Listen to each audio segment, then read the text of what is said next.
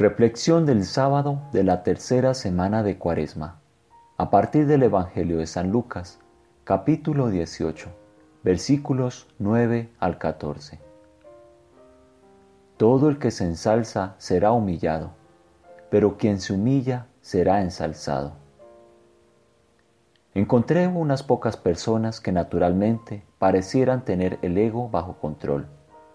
Al parecer, no les costaba ningún esfuerzo y hasta se creería que no tenían ego. Desde luego, cualquier persona a la que te puedas referir tiene un ego, porque eso es lo que nos hace diferentes.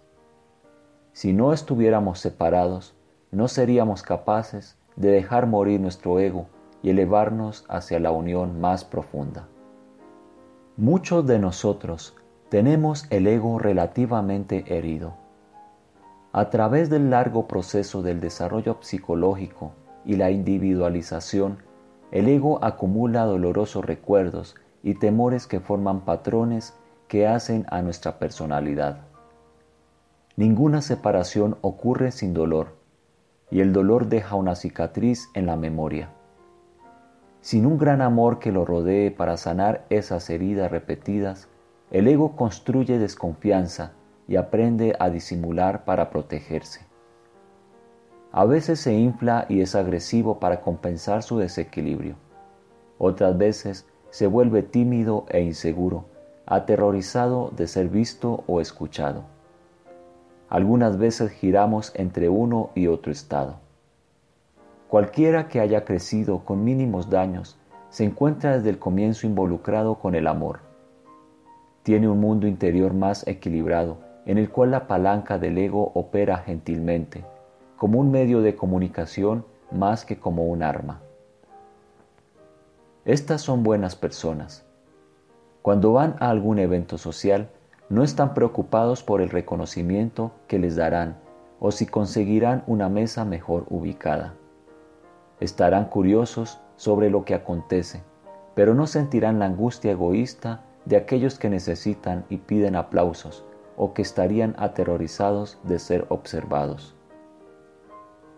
Como la mayoría de nosotros no tiene un ego bien equilibrado, el Evangelio de hoy ofrece una sabiduría práctica y compasiva.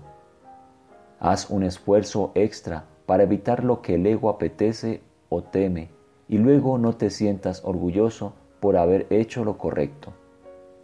Entonces serás exaltado esto no significa convertirte en la última estrella del factor X. Un video de YouTube contigo mostrándote a una audiencia sorprendida por tu talento no llegará a ser viral. Es otra forma de exaltación en la cual separada del éxito o del fracaso, tu ego puede reírse de sí mismo. Liberándote del asidero de la autofijación, puedes brindar tu atención, tu yo, a otras personas con la maravillosa sensación de ver la transformación que la atención pura y desinteresada puede obrar.